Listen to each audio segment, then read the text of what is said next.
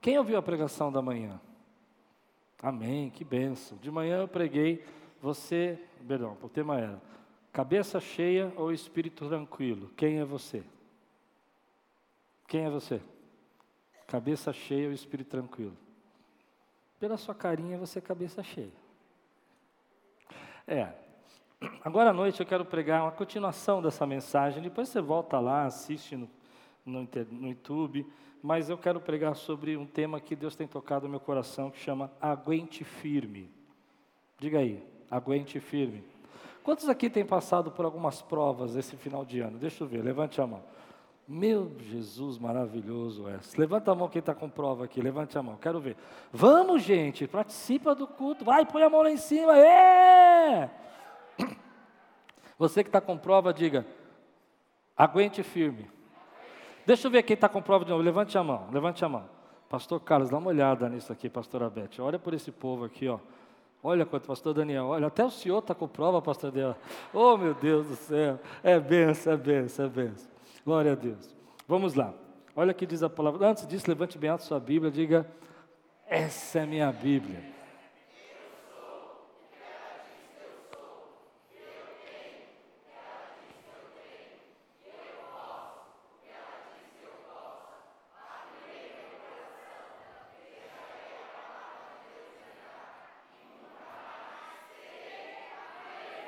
Aleluia. Glória a Deus. 1 Pedro capítulo 1, versículos 6 e 7. Portanto, alegre-se com isso, ainda que agora, por algum tempo, vocês precisem suportar muitas provações. Elas mostrarão que sua fé é autêntica.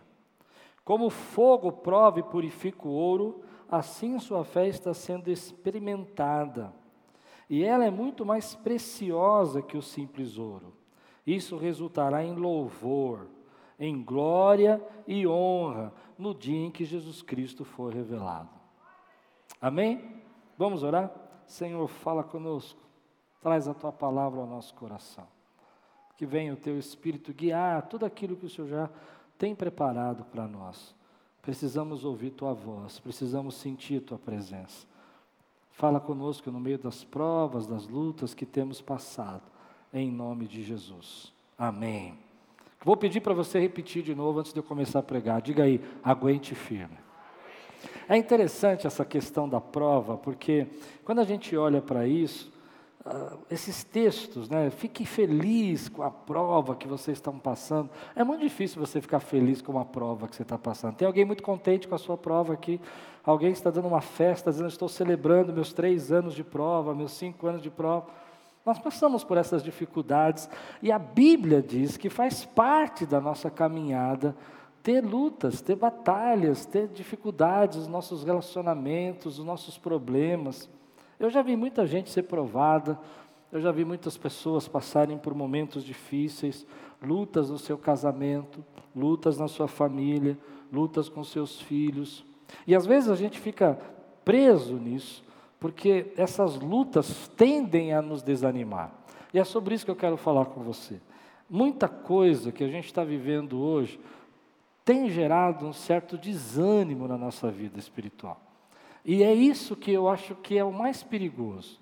As provas e as lutas fazem parte da nossa vida. Você vai ter nos seus dias, nos seus problemas, mas uma coisa é você enfrentar isso com desânimo, encarar isso, sabe, como fim não tem saída.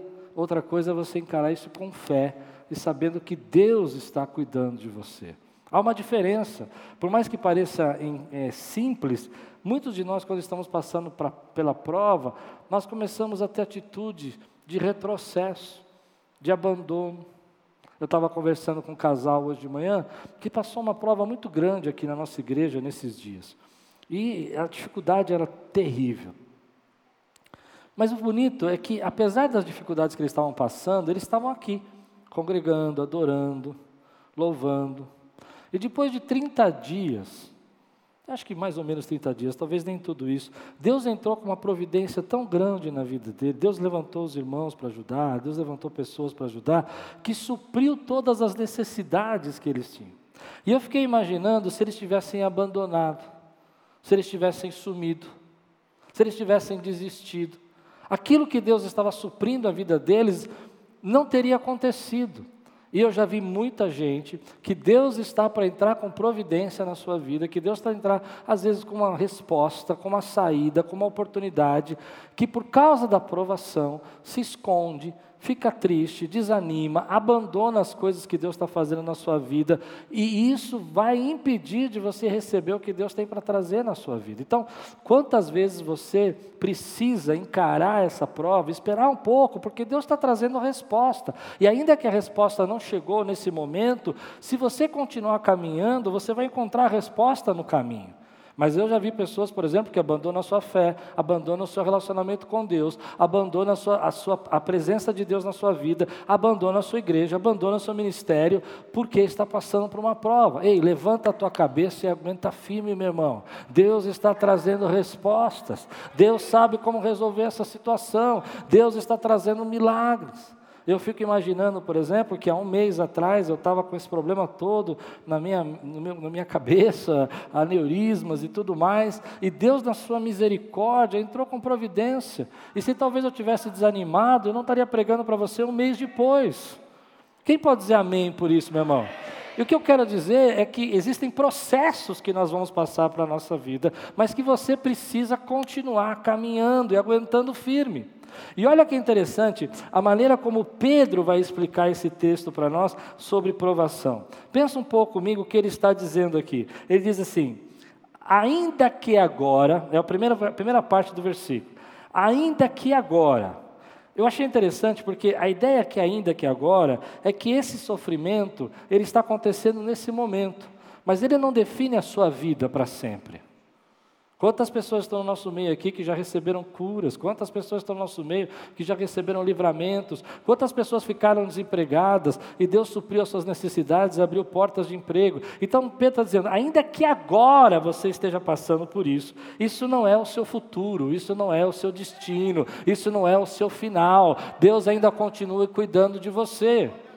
E eu gosto de pensar isso, eu vou ser bem, eu, eu, não sou triunfalista, vocês sabem disso, né? eu sou até um pouco mais radical com relação a isso.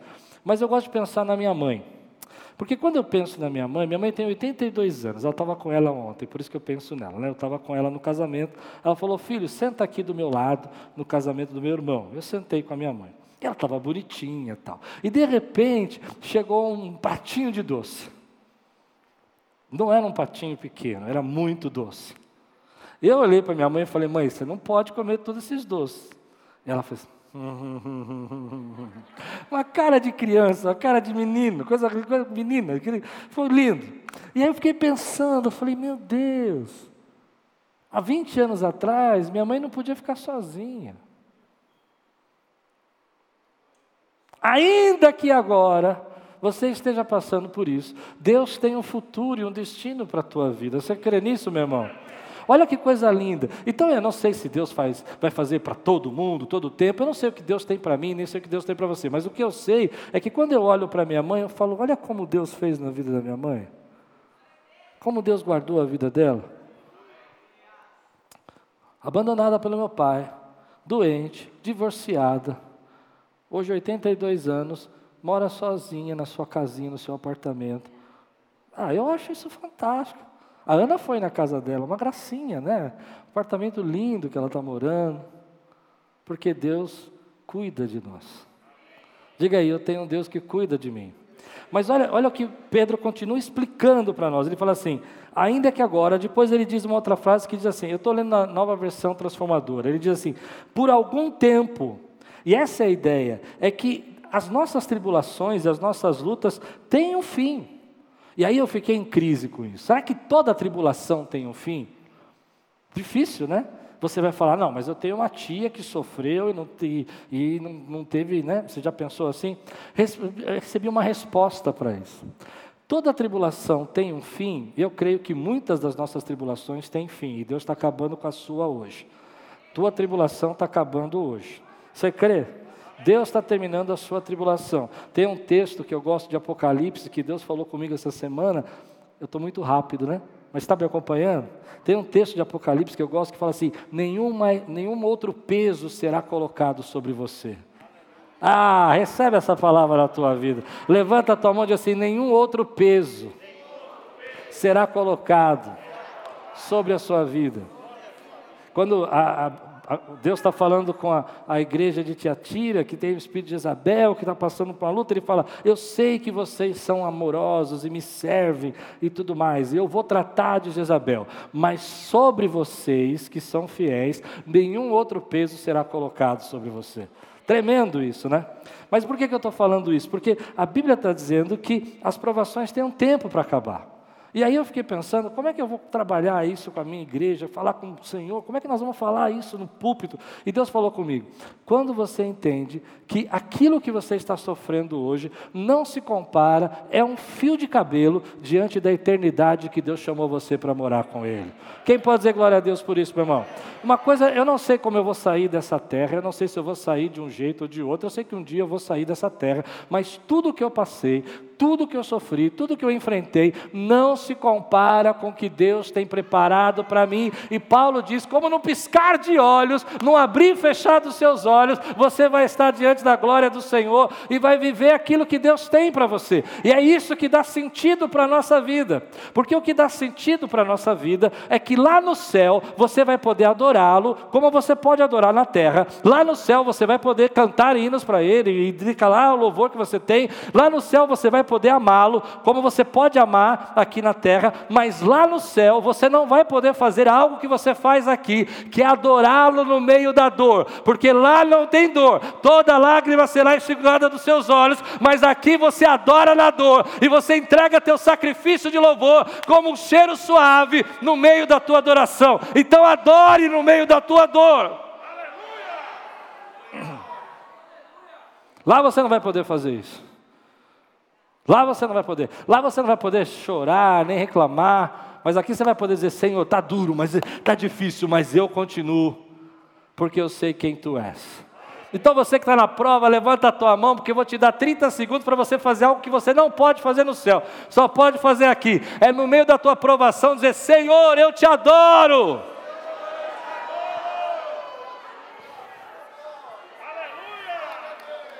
Oh, glória a Deus. Então Pedro está dizendo: olha, por algum tempo, diante da eternidade, isso não vai significar nada, mas eu acredito também que muitas provas da minha vida tiveram começo, meio e fim. Eu me lembro quando, no começo do meu ministério, roubaram o meu carro. E, e, Deus falou comigo claramente: vou, você vai entrar numa prova, uma prova financeira. E nós entramos, eu e minha família, numa prova financeira muito difícil. A igreja, muitas dificuldades. Nós começamos a igreja sem recursos. Mas Deus deu um prazo para mim. Deus falou para mim: vai durar um ano. E eu achava que era coisa da minha cabeça. Um ano. Um ano, irmão. Não tinha dinheiro para nada. Um ano. Saía na porta da igreja, acabava o culto o ônibus não passava, ficava duas horas esperando o ônibus passar. Os irmãos passavam por mim, tchau pastor, até semana que vem. Me lembro uma vez que eles foram jantar, jantaram, voltaram, passaram por nós e a gente estava esperando o ônibus ainda. Eu falava, Deus, tem misericórdia. Se eu tivesse ido a pé, já tinha chegado em casa. Aqui é longe. Foi que prova, irmão. Que prova. Chorava. Mas é interessante que quando fez um ano, um ano, todas as portas se abriam. O chefe me chamou, falou: Você precisa comprar um carro. Eu falei: Não tenho dinheiro. Eu te empresto isso, eu te adianto aquilo, compro o carro. Mesmo, mesmo meu patrão falou: Você precisa ter um aumento. Me deu um aumento. As coisas começaram a acontecer na igreja, pessoas começaram a chegar. Porque Deus tem provas da nossa vida que tem fim. E esse é o meu ponto. Aguenta firme. Porque você nunca sabe quando é o fim. Você nunca sabe quando é o fim. Você nunca sabe quando é o fim. Quando eu estava no hospital esses dias, eu me lembro de, de Deus falar no meu coração: Você vai ficar até terça-feira. Eu falei: Tá bom. Mas era tão bom saber que eu tinha um fim para a minha prova. Deus tem um fim para a sua prova. Você crê nisso? Então olha para o teu marido que está do teu lado, para o teu filho, para o teu amigo e fala, aguenta firme. Você está desanimando, mas Deus tem um fim. Tem um fim para a tua solidão, tem um fim para a tua tristeza. Algumas vezes o texto vai dizer isso para nós, Deus vai usar isso para derramar glória. E é isso que eu, que eu quis dizer sobre a minha mãe, porque eu vejo que minha mãe hoje, Deus teve um fim para a prova dela. Uma doença incurável. Uma doença que todos os médicos que eu ia diziam para mim: depois dos 60 anos você esquece a sua mãe, ela só vai piorar. Não vai ter jeito. Prepara uma casa para ela, de repouso, ela vai ter que estar lá. E ela fazendo graça para mim. Ah, docinho. Dá vontade, né? Comendo docinho. Você entende que eu não estou falando da minha mãe, né? Você entende que eu estou falando de você, né? Você entende que eu estou dizendo que a tua prova tem fim, né? Que Deus operou na vida da minha mãe. Deus pode operar na sua vida. Você crê nisso, meu irmão? Então diga aí, eu estou chegando no fim dessa prova.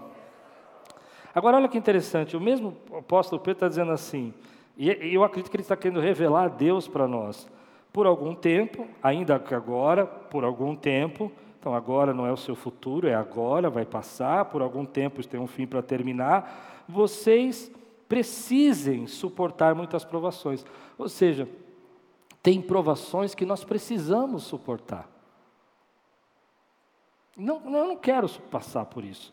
Mas tem provações que a gente precisa suportar, porque você precisa entender que o que te faz crescer na fé não são as bênçãos materiais, são as lutas. Pensa bem, se você perceber os momentos que você teve mais crescimento na sua vida espiritual, foi no meio da batalha. Quando você estava ganhando dinheiro, quando você estava feliz, quando você estava se achando cara, talvez você nem orasse. Mas quando a batalha chegou na tua vida, você dobrou teu joelho, jejuou, conectou com Deus, virou um profeta. As pessoas falavam, olhavam para você e falavam, sim, diz o Senhor. Você nem falava em português, você já falava no Espírito. É verdade. Eu posso descrever a minha vida pelas provas que eu passei. Foram elas que fizeram eu crescer, ainda que necessário. E algumas foram necessárias. A gente não gosta de pensar assim. Algumas provas na sua vida não foi necessário. Ah, se não tivesse passado por essa prova, ninguém te aguentava. Se Deus não tivesse passado você por essa prova, você não tinha fé que você tem. Algumas provas Deus não vai deixar você passar, porque não são necessárias. Ah, você não entendeu. Tem provas que Deus está livrando você porque elas não são necessárias para a sua vida. Você não precisa passar por elas. Agora, algumas Deus precisou. Eu me lembro quando eu comecei o meu ministério, eu era muito orgulhoso, mas muito orgulhoso. Tinha um orgulho, essa prova que eu contei, que eu fiquei um ano, quando as pessoas falam, nossa, pastor, como você é humilde, eu vou para casa, joelho e falo, valeu Deus, mais um ano que o Senhor está me dando graça, porque eu era muito orgulhoso. Tinha um orgulho muito grande, mas eu não sabia. Eu não sabia. Você não entendeu, eu não conseguia enxergar isso. E eu precisei passar por essa prova para enxergar. Eu precisei usar calça ganhada, coisa que eu nunca tinha feito na minha vida, nem quando eu era pequeno me passava por provações. Trabalhei desde os 14 anos. Entende isso? E entrar com uma calça de pagodeiro, com aquelas calça amarela, com as riscas vermelhas para pregar na igreja, porque não tinha outra. Me lembro. Eu sei que você não aguenta mais das minhas histórias tristes, mas dá uma, olha que coisa aconteceu comigo. Eu juntei um dinheiro porque eu não queria usar aquela calça amarela mais no culto e comprei uma calça preta assim bonita e entrei no carro, irmão. Mas Deus tem as suas ironias. A mola do banco do carro soltou e rasgou a calça todinha no primeiro dia. E eu fiquei muito bravo. Você pode achar que foi coincidência, mas foi a única calça que rasgou no banco do carro na minha vida até hoje. E eu acho que não foi coincidência. Deus falou: você tem que passar por essa prova, porque a sua fé vai crescer, porque você vai amadurecer, porque você vai virar, no meu caso, gente, vai virar mais humilde, vai entender que não é você, que sou eu quem faz. A gente não gosta, mas você há de convir comigo que a gente cresce na instabilidade. A gente cria músculo na instabilidade. Quando você vai para a academia, o que, que o teu, teu, teu, teu, teu monitor ali, personal, faz com você? Ele vai lá e pega você, coloca você naquelas coisas. Já, já colocar, nunca consegui ficar. Aquela, como é que chama aquela bolinha que coloca você para ficar em cima dela? Parece uma, uma boinha assim. Você já tentou ficar em cima daquilo? Eu não consigo ficar um minuto, fica assim tentando criar estabilidade. Por quê? Porque é na instabilidade que você cria músculos. E Deus está criando músculos espirituais na tua vida. Você precisa da instabilidade para você crescer. Diga aí, eu estou criando músculos. Eu estou criando uma fé provada, uma fé que sabe que Deus cuida da minha vida. Por isso que o texto está dizendo, se necessário, tem coisas que não vão acontecer porque não são necessárias outras coisas vão acontecer para você aprender, para você crescer. E a última coisa que ele diz, que essa provação vai te refinar e mostrará o que realmente você é. E aí entra no tema da minha pregação. Se você retroceder, se você abandonar o propósito de Deus na sua vida, isso vai mostrar que a sua fé não tinha raiz. E Deus está provando a sua raiz, para você poder crescer.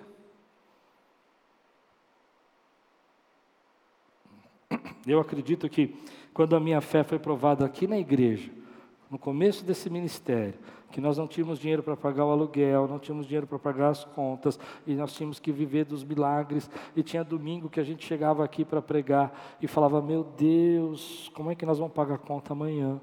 E não tinha. E às vezes um irmão chegava naquele domingo, sem a gente saber, sem ele saber, sem eu pedir nada, chegava para mim e falava assim: Deus mandou dar esse valor. E era o valor exato, centavos até, para pagar o aluguel da nossa igreja. Deus estava forjando a minha fé. Hoje, se nós pagamos aqui 60 mil reais de aluguel nos dois prédios, eu durmo tranquilo, porque eu sei que quem paga essa conta Agora tem uma coisa que eu falei de manhã, não sei quem ouviu, vou ouvir de novo então. É que às vezes a gente acredita que Deus pode suprir as nossas necessidades financeiras. Quantos aqui já viveram um milagre financeiro, sejam sinceros, algo sobrenatural que Deus fez na sua vida que não é, não dá para questionar que foi Deus. Levante sua mão. Amém? Eu já vivi. Quem já viveu?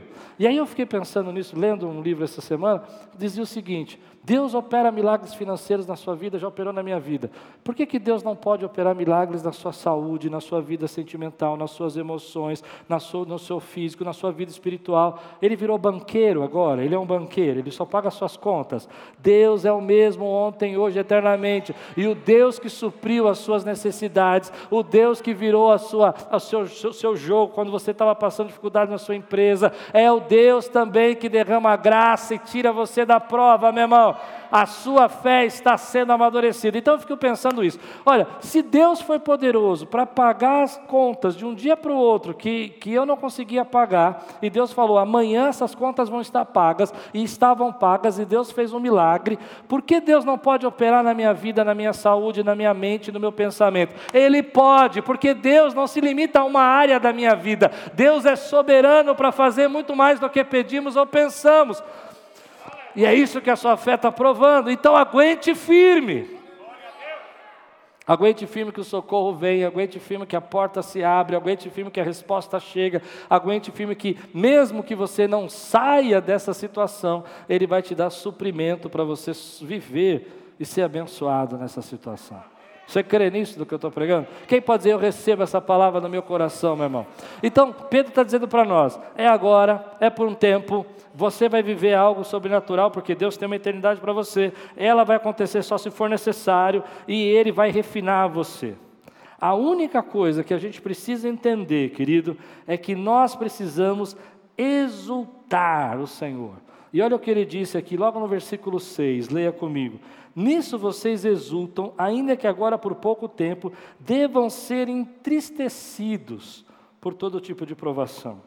E aqui está um segredo para nós. Pedro sabe que essas provações vão entristecer-nos. Mas Ele está dizendo para você: não pare pela sua tristeza. Acho que você não entendeu. Quantas vezes você já parou porque ficou triste? Quantas vezes você já viu uma pessoa dizer para você: Ah, não estou legal hoje, acho que eu não vou fazer. Ah, não estou bem, mas eu não vou participar disso. Ah, não estou me sentindo. Posso dar um conselho para você? Vai sem sentir mesmo. Vai pela fé. Não deixe as tristezas ou os medos da tua vida pararem você. Tem muita gente que para por medo. O inimigo gosta de usar o medo na nossa mente. Quantas vezes no começo, quando eu voltei da, da cirurgia agora, eu ficava pensando, ih Deus, vou pregar, será que eu vou aguentar?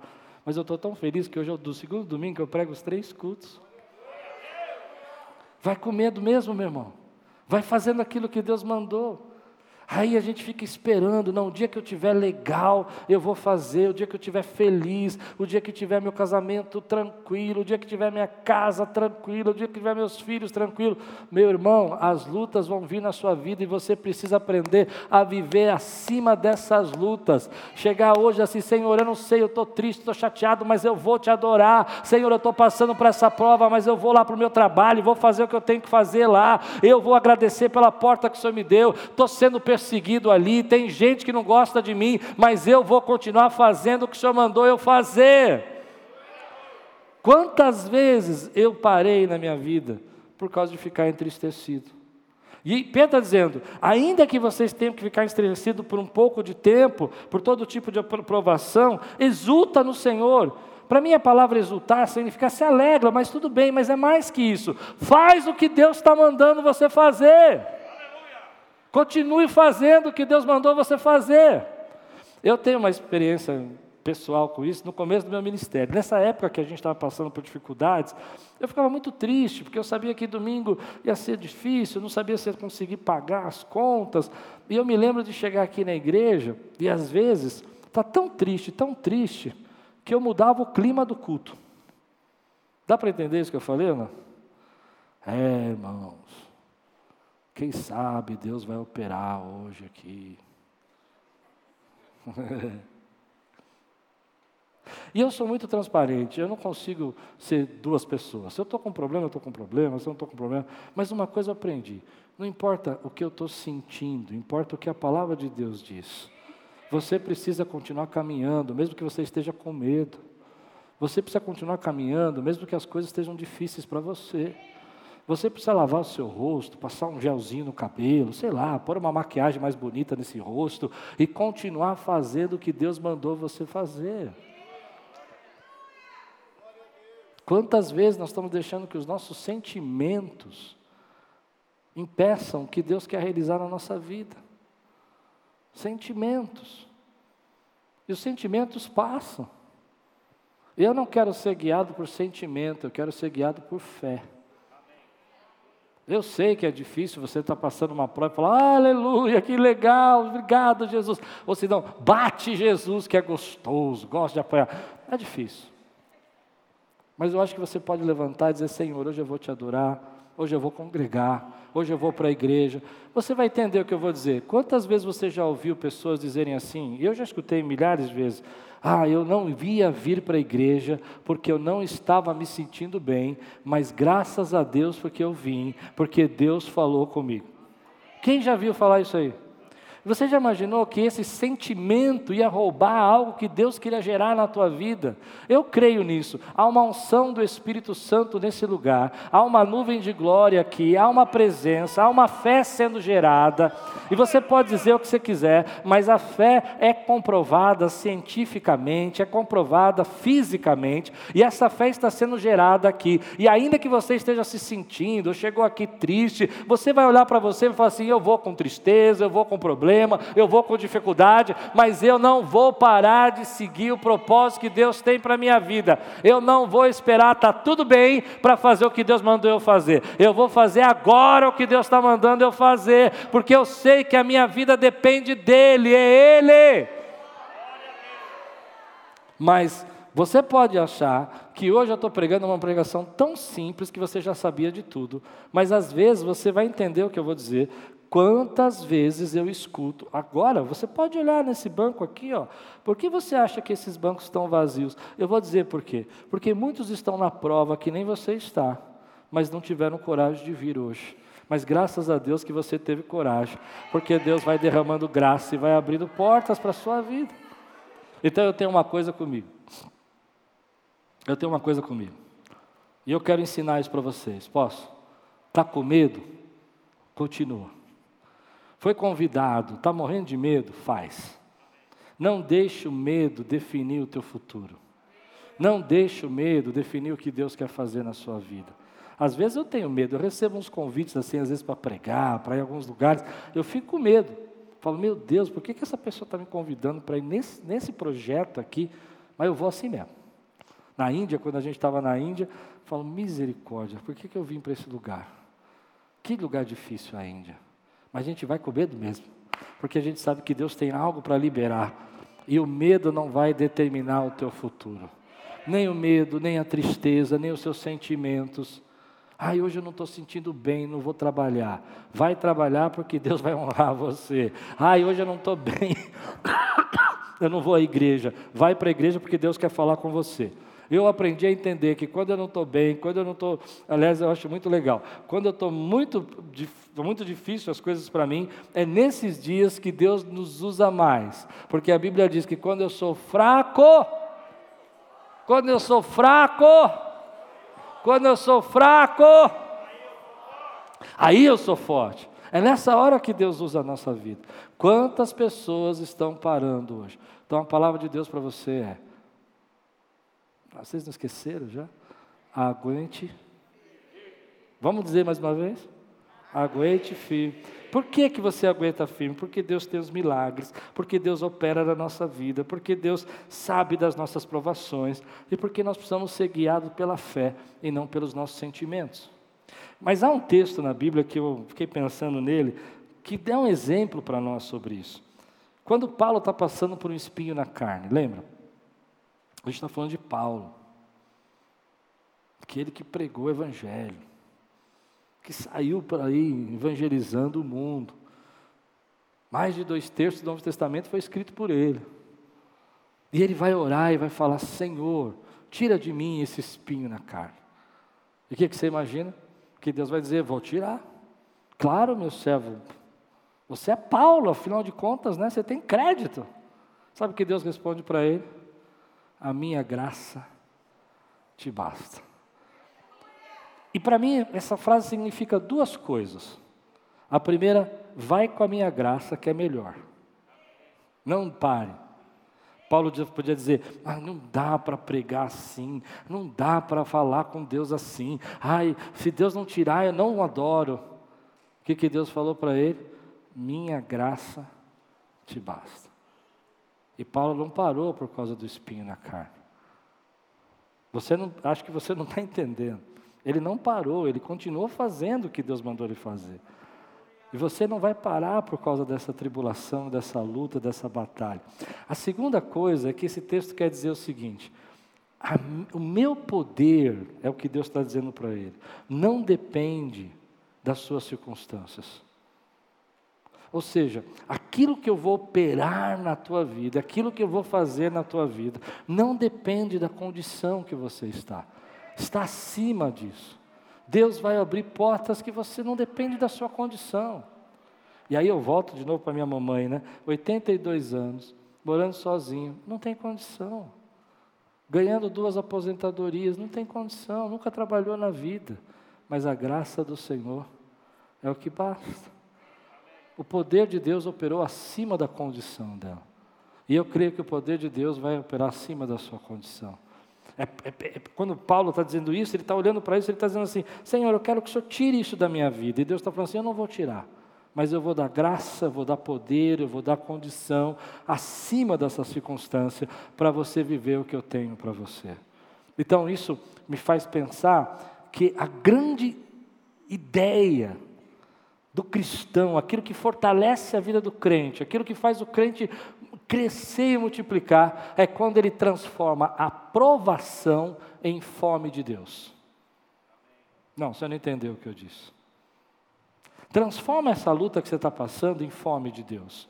Transforma essa luta que você está passando em desejo da presença de Deus. Busca mais o Senhor. Não faz como as pessoas fazem. Ah, eu não consigo adorar porque eu estou passando. Faz do lugar onde você está, da aprovação onde você está, um ambiente de culto, um ambiente de adoração, um lugar de louvor. Faz desse lugar um lugar onde Deus vai manifestar o poder e a graça dele. Incomoda o inferno com a adoração que você está levantando, porque você tem fome de Deus. Eu acho isso que é uma coisa que todo cristão precisa entender. Na luta que você está passando, é o jeito que Deus vai levantar para você ter fome da presença dEle, e não para você se afastar dEle. É nessa hora que você fala: Deus, eu preciso da tua graça, eu preciso da tua presença, manifesta agora. Eu quero cantar os meus hinos, eu quero louvar o Senhor no meio dessa tribulação, porque eu tenho fome e sede da tua presença. Eu preciso mais de ti. Mas quando você é imaturo, e às vezes a gente é imaturo, nós vamos usar, vamos permitir que essa aprovação nos afaste de Deus. Você já viu gente que se afastou de Deus por causa da aprovação? Depois de uma luta na sua vida, depois que perdeu o emprego, ele nunca mais foi o mesmo. Depois que ele passou por um problema financeiro, ele nunca mais buscou a Deus. Depois que ele ficou doente, ele nunca mais adorou a Deus. Transforme a sua luta em fome e sede de Deus, meu irmão. Porque Deus é galardoador daqueles que o buscam. Porque Deus tem bênçãos para aquele que o busca. E além das bênçãos, eu não sei, mas eu acho uma loucura você querer passar por uma prova sem a presença de Deus na sua vida. É impossível. Quem te sustenta? Quem é a força, o ânimo que te levanta de manhã? Deus. Eu não entendo algumas provas que eu passei esse tempo. Às vezes eu tenho vontade de sentar assim com os médicos e falar, mas por que, que, eu, por que, por que, que eu tive isso? Eu não entendo. Mas uma coisa eu sei: o Senhor é a força que me sustenta, o Senhor é a força que sustenta. Eu não sei o meu amanhã, eu não sei o seu amanhã, mas uma coisa eu sei: Deus tem dado graça, Ele tem aberto portas. Ele tem suprido as nossas necessidades, Ele tem guardado a nossa vida. E eu vou usar a minha dor, a minha luta, para me dar fome da presença dEle, e não para me afastar dEle. Eu vou fazer como Davi, que quando estava no meio da aprovação, escreveu os salmos mais lindos, não foi? No meio das, das, lutas, ele falou: O Senhor é o meu pastor, de nada terei falta, ainda que eu ande pelo vale da sombra da morte, não temerei mal algum, porque tu estás comigo, a tua vara e o teu cajado me consola, prepara uma mesa diante dos meus inimigos. Guia-me mansamente às águas tranquilas, refrigera minha alma. Sabe o que a gente aprende? É que esses homens de Deus transformaram as lutas dele em fome de Deus. E essa é a diferença da nossa maturidade. Pensa um pouquinho comigo, se José não tivesse aguentado firme, meus irmãos me venderam, eu fui traído, fui mandado para cá, agora também não quero mais saber, eu vou virar um egípcio. Foi isso? Ele aguentou firme. Até o dia que Deus cumpriu a palavra dele e disse: Não foi vocês que me enviaram, foi o Senhor que me mandou adiante de vós, para que houvesse sustento. E só, só pôde viver essa promessa, porque ele aguentou firme. Pensa, tá bom, você não gostou do meu exemplo? Pensa em Davi, se Davi não tivesse aguentado firme. Saul tentando matá-lo, o rei, ele teve que se esconder, teve que fingir de louco no meio dos filisteus, espumar e babar pela boca, para todo mundo pensar que ele não era normal, para não morrer. Depois teve que morar numa caverna, ser perseguido até a morte, ser odiado pelos inimigos externos, ser odiado pelo povo do seu país. Mas ele aguentou firme. E no final de tudo isso, a promessa de Deus se cumpriu na vida dele. E quantos outros? Pensa em Paulo, como eu dei exemplo agora. Naufrágios, perseguições, cadeias. Eu gosto desse texto. Paulo vai tendo vindo para Roma, ele sofre um naufrágio. Você fala, meu Deus, né? Que pena desse apóstolo, além de ser preso, além de estar sofrendo, ainda sofre naufrágio. Aí ele chega na praia, você fala: bom, agora ele vai descansar. Uma víbora pica na mão dele, morde ele. Eu fico pensando: meu Deus, Senhor, não dá para dar um descanso para o teu servo? Né? Ele foi pegar lá e a víbora, a lenha, ele vibra morte da mão dele. E Deus reverte toda a maldição em graça.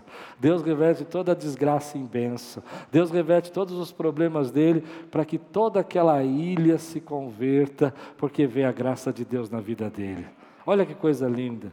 O que seria da, da nossa história bíblica, do Novo Testamento, se Paulo não tivesse aguentado firme? que seria, por exemplo, da minha casa, se minha família, meus pais não tivessem de alguma forma aguentado firme? O que seria de nós como igreja, se no começo desse ministério, todas as vezes que nós passamos, nós não tivéssemos aguentado firme?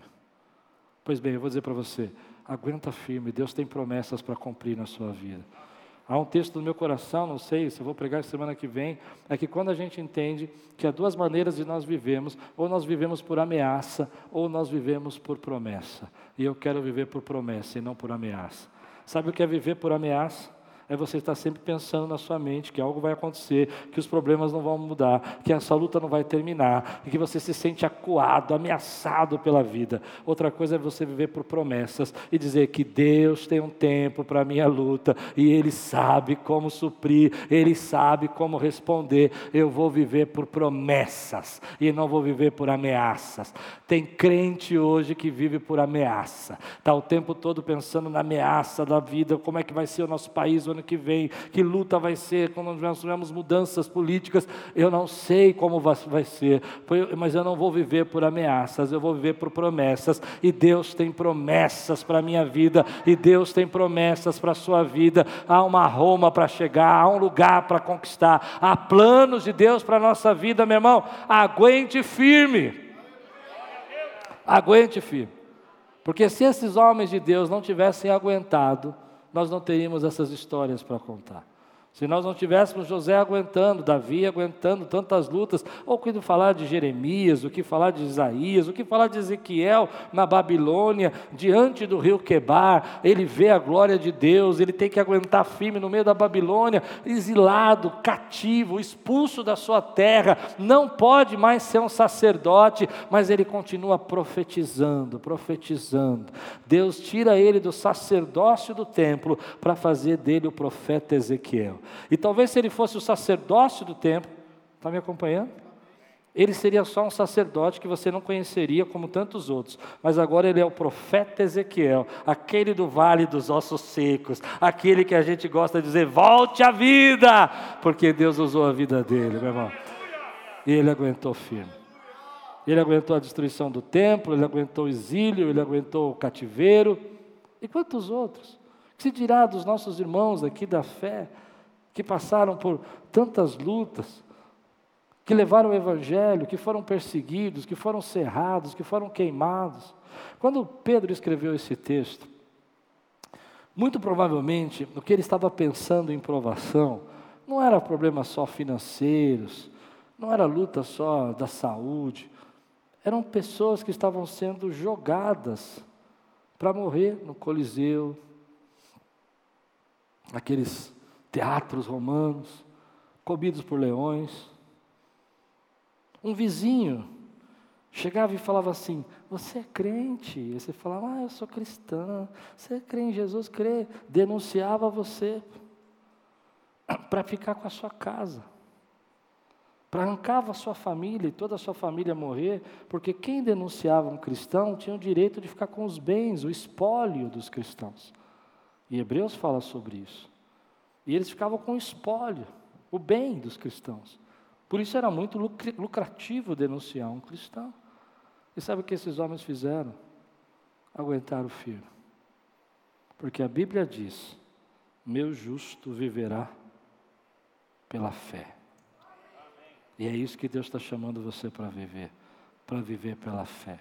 Graças a Deus a gente tem outros tipos de perseguição, não tem esse tipo que eles viveram no primeiro século, mas é isso que Deus está dizendo aqui através da Sua palavra. Algumas lutas vão acontecer, elas são batalhas espirituais e você precisa aprender a lutar diante de Deus. Eu vou dizer uma coisa para você pensar. Algumas provações fazem parte da vida. Mas mesmo as provações que fazem parte da vida, eu acredito que o inimigo use para transformar numa batalha espiritual na tua vida. Eu sei que a gente não gosta de falar nisso, mas existe um inimigo das nossas almas. A Bíblia fala sobre isso. E algumas provações que nós passamos se tornam batalhas espirituais. Às vezes você já até venceu essas batalhas, mas você continua vivendo com angústia, com medo, com rancor, e aquilo se transforma em uma batalha espiritual na tua vida. Talvez essa provação que você está enfrentando não seja uma provação só física, seja uma provação de batalha espiritual. E o inimigo coloca na nossa cabeça: ah, meu casamento está com problema, minha família não vai dar certo, meu filho não tem jeito. E você não percebe que você tem que ser um guerreiro da tua casa. Eu acho que você não entendeu. Você não pode entregar na mão do inimigo a tua vida, a tua casa, o teu futuro. Você tem que começar a declarar diante de Deus aquilo que a Bíblia diz que você é. Algumas batalhas espirituais que eu passo na minha vida, eu preciso dobrar o joelho e falar: Senhor, me dá força para vencer essa batalha. Não deixe que essa batalha roube o meu destino. Eu quero viver o destino que o Senhor tem para mim. Quantos querem viver o destino que Deus tem para a sua vida, querido? E a oposição vai vir, a oposição vai acontecer, as lutas vão acontecer, mas eu preciso dobrar o joelho e falar: Senhor, eu vou enfrentar essa batalha embaixo do teu espírito. Por isso, quando eu penso em aguentar firme, é imaginar que às vezes eu estou a um dia da minha promessa. Não é gostoso isso? Alguma coisa já mudou na sua vida assim, de uma hora para outra? Quem já viveu uma mudança assim na sua vida? De uma hora para outra, você conheceu alguém, você arrumou um emprego que você não esperava, teu telefone tocou, alguém te chamou. Aquilo que você aguardou 10 anos aconteceu num dia. Já viveu isso algumas vezes? Pois bem, eu gosto de pensar que independente da prova que eu estou passando, eu estou cada dia mais perto do final dessa prova, porque Deus diz na sua palavra que Ele cuida de mim, Ele sabe do que eu preciso. Mas todos os dias que eu estou mais perto da saída desse, dessa luta, o inimigo está dizendo para mim que vai demorar mais. O inimigo está dizendo para mim que eu não vou conseguir sair. E essa batalha às vezes nem é física, é só na sua mente. Você está aí pensando que as coisas não vão mudar, que as coisas vão acontecer, que você não vai ser reconhecido, que ninguém vai notar. E Deus está falando, ei, eu tenho cuidado da tua vida. Eu tenho cuidado de você. Eu tenho cuidado do que você precisa. Eu tenho cuidado. E às vezes, o Espírito Santo está me tocando de falar isso. Não está no meu sermão. As coisas não batem. Deixa eu explicar o que não bate. Escute, você está com tanto medo do que pode acontecer nessa prova e não percebe que Deus está te dando bênçãos que não fazem sentido. Acho que dá para entender o que eu estou dizendo? Vou explicar melhor. Você está dizendo assim para você: ah, eu não vou sair dessa prova. E Deus está te dando a oportunidade de você crescer na sua empresa. Olha que coisa estranha. Eu vou dar um exemplo que é mais fácil. Outro dia eu estava tratando um, um, problema na minha pele aqui, e eu, antes de tomar o remédio, eu fiz uma oração. Falei, Deus, posso tomar esse remédio? Deus me deu muita paz e tal. Falou, toma o remédio e tal. Eu falei, então eu vou tomar o remédio. E aí eu comecei a achar que eu ia ficar doente de novo. E aí eu pensei, por que, que Deus mandou tratar minha pele se eu vou ficar doente de novo? Não faz sentido. Dá para entender o que eu quero dizer? Por que, que Deus está abençoando você de um lado para você passar prova do outro? É porque a bênção está chegando e o inimigo está dizendo para você que você não vai passar por isso. Ih, acho que você não entendeu nada que eu estou dizendo. Por que, que Deus está te fazendo você ser honrado nesse lugar se ele vai, não vai funcionar nada na tua vida? É porque já começou o que Deus quer fazer na tua vida. Tem coisas que não fazem sentido. Por, por que, que Deus vai pegar, por exemplo, uma pessoa da minha família, como a minha mãe, vai abençoar, vai dar um apartamento para ela morar, vai dar uma casa para ela, pra, um sustento para ela, e ela vai viver sozinha ali, se Deus não está cuidando da vida dela? Entende? É porque Deus já está suprindo a tua vida. Então você precisa enxergar que às vezes você não está percebendo que Deus já está fazendo e você está pensando em coisas que não batem com o que Deus está fazendo. Eu acho interessante. Às vezes as pessoas chegam para mim e falam assim: Ah, mas a Quírios, a Quírios tem passado por lutas. E eu não entendo o que elas estão dizendo, porque só hoje, por exemplo, Copa do Mundo, domingo, chuva e tudo mais, mais de mil pessoas passaram aqui, meu irmão. Deus está nos abençoando. E aí vem aquelas pessoas assim, ó, oh, toma cuidado, as lutas estão grandes. É claro que a luta está grande, se tivesse só naquilo estava bom. A luta grande no Brasil, a luta nos Estados Unidos, a luta no mundo. Ah, não, as pessoas têm ficado doentes, elas falam para mim. Eu falo, oi? Só aqui? Se for só aqui, a gente fecha agora, levanta os intercessores, vamos fazer uma campanha de 30 dias, ninguém sai desse templo até Deus resolver o problema. Mas eu tenho certeza que depois dessa pandemia, o que eu tenho mais visto é gente doente. Mas uma coisa eu vou dizer para você: eu tenho visto também sinais da graça e da misericórdia de Deus. Então, quando você fala para mim que a prova é grande, que a luta está grande, não bate, porque a bênção de Deus tem sido maior do que a luta. Isso é o que o diabo às vezes tem dito para você. Olha, você está passando isso porque Deus está te castigando, porque Deus não te ama, porque Deus não cuida de. Isso não bate, porque Deus tem suprido as suas necessidades segundo as suas riquezas em glória. Ah, você não é importante para Deus, Deus não se importa com o que você está passando. Isso não bate, porque quem te trouxe até aqui, quem te escute, quem te sustentou até aqui, quem te fez você, você só está vivo porque Deus teve misericórdia da tua vida. Então isso não bate, meu irmão. E às vezes a gente não enxerga que as coisas não batem. Que as coisas não batem. A gente começa a pensar em coisas que não estão batendo. E o inimigo vai lançando medo, trauma, preocupação. Você começa a pensar, ah, mas Deus, essa prova não é, não, é, de, de, olha, só, é que prova, que prova. Não bate. Sabe por que não bate? Porque Deus te sustentou, Deus te guardou, porque Deus te amparou, porque Deus te deu vitória. É isso é o que o inimigo quer que você pense. Hum, queria bater uma foto de vocês e pôr aqui no telão o rostinho de vocês assim, ó. É, por que, que eu digo que não bate? Porque é bênção de Deus. Milagres de Deus acontecendo na nossa vida. Situações que Deus está operando na nossa vida. Eu me lembro quando nós estávamos na Índia pregando, houve um momento ali que houve uma manifestação espiritual. Você já tentou expulsar demônio em outras línguas? O camarada fala indiano e você fala português e você está tentando repreender, é uma benção. Mas o mundo espiritual funciona. E aconteceu uma coisa interessante, que quando eu cheguei ali e começamos a orar, e eu vi aquelas manifestações, eu vi que havia uma certa batalha, uma certa afronta, algo dizendo no meu coração, isso não bate. Porque Deus nos trouxe aqui ele fez promessas que ia operar nesse lugar. Nós viemos aqui ordenar dez pastores e nós vamos viver a glória de Deus. Tem coisas que estão acontecendo na sua vida, que você está pensando que não estão acontecendo, mas não batem com os sinais e milagres de Deus para a sua vida. Posso dar mais um exemplo disso? Você aguenta mais um? Acho que deu para entender por que, que não bate. Outro dia, eu fui na, assim que eu fiz a cirurgia, eu fui na minha médica aqui de São Paulo, e ela olhou para mim e disse assim: Klaus, você viveu um milagre. E ela não é crente.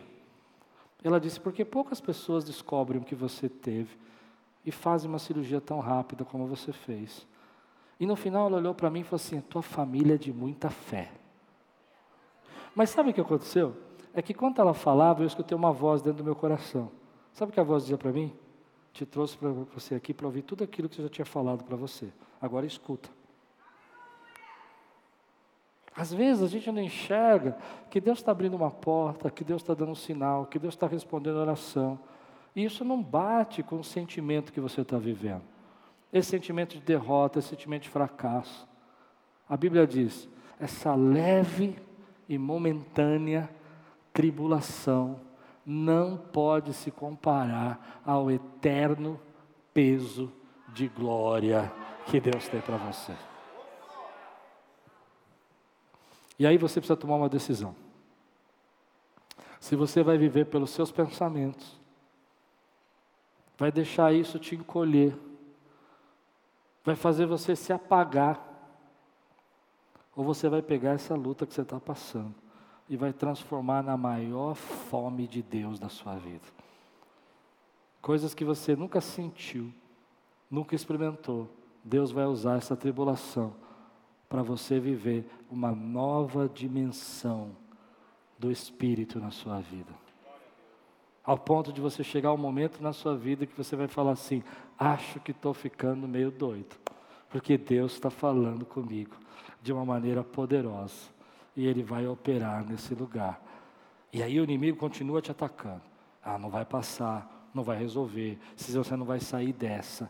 Mas você vai olhar para os sinais de Deus e vai falar: Eu vou caminhar por aquilo que Deus está falando, porque meu Deus é coerente. Se Ele cura, Ele cura. Se Ele opera, Ele opera. Ele não deixa a obra inacabada. Ele termina a obra que Ele começou. Você crê nisso que eu estou pregando agora, meu irmão? E aí você precisa escolher.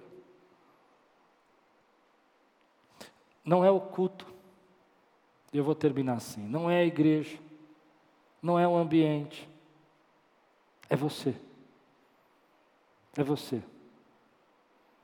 É você. Quando eu fiquei sem falar, doutor, tem um doutor aqui. Eu fiquei sem falar. Isquemia transitória. Falaram que eu ia voltar. Olha que coisa interessante. Eu percebi que eu não conseguia falar, mas eu percebi que era mais fácil cantar. E sabe o que foi a primeira coisa que eu fiz?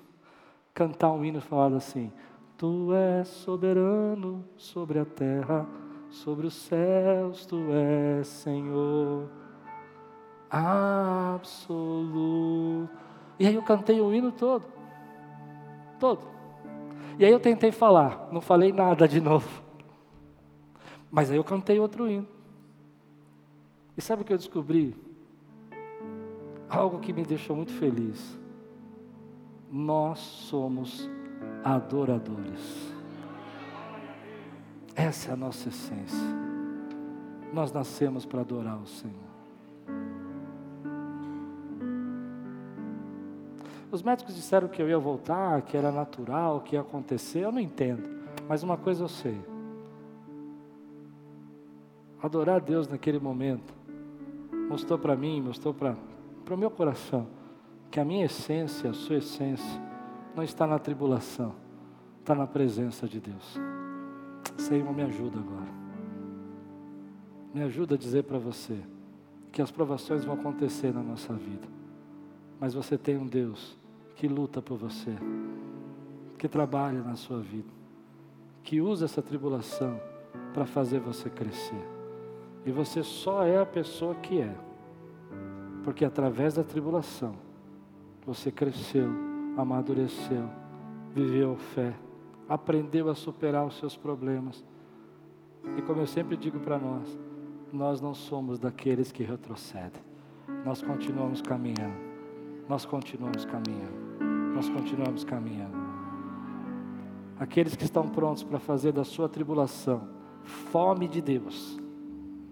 Fome da presença de Deus. Ninguém vai parar o meu louvor, ninguém vai parar o seu louvor, ninguém vai parar a sua adoração. Eu desafio você a ficar de pé para a gente orar junto agora e agradecer a Deus e dizer: Senhor, eu não sei como o Senhor vai fazer, eu não sei como o Senhor vai operar, mas eu sei que Tu és soberano sobre a terra, sobre os céus, Tu és Senhor. Ele é absoluto, absoluto. Levante sua mão e diga: Tudo que existe acontece, tu sabes muito bem. Quero ver você dizer. Eu gosto dessa parte. E apesar desta glória que tem, tu te importas comigo também. Se você crê, diga: E esse amor tão grande eleva-me, amarra-me a ti.